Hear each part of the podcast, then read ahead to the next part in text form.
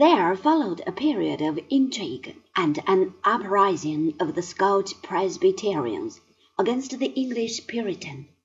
In August of the year 1648, after the three days' battle of Preston Prestonpans, Cromwell made an end to this second civil war, and took Edinburgh.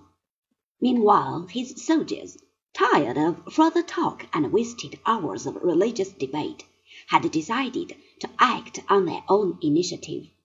They removed from Parliament all those who did not agree with their own Puritan views.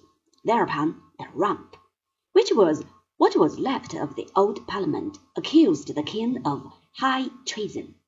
The House of Lords refused to sit as a tribunal. A special tribunal was appointed, and it condemned the King to death. On the 30th of January of the year 1649, King Charles walked quietly out of a window of Whitehall onto the scaffold.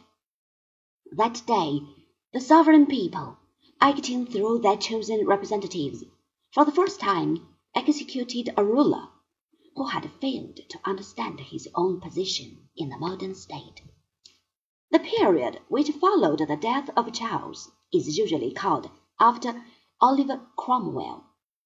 At first, the unofficial dictator of England, he was officially made Lord Protector in the year 1653.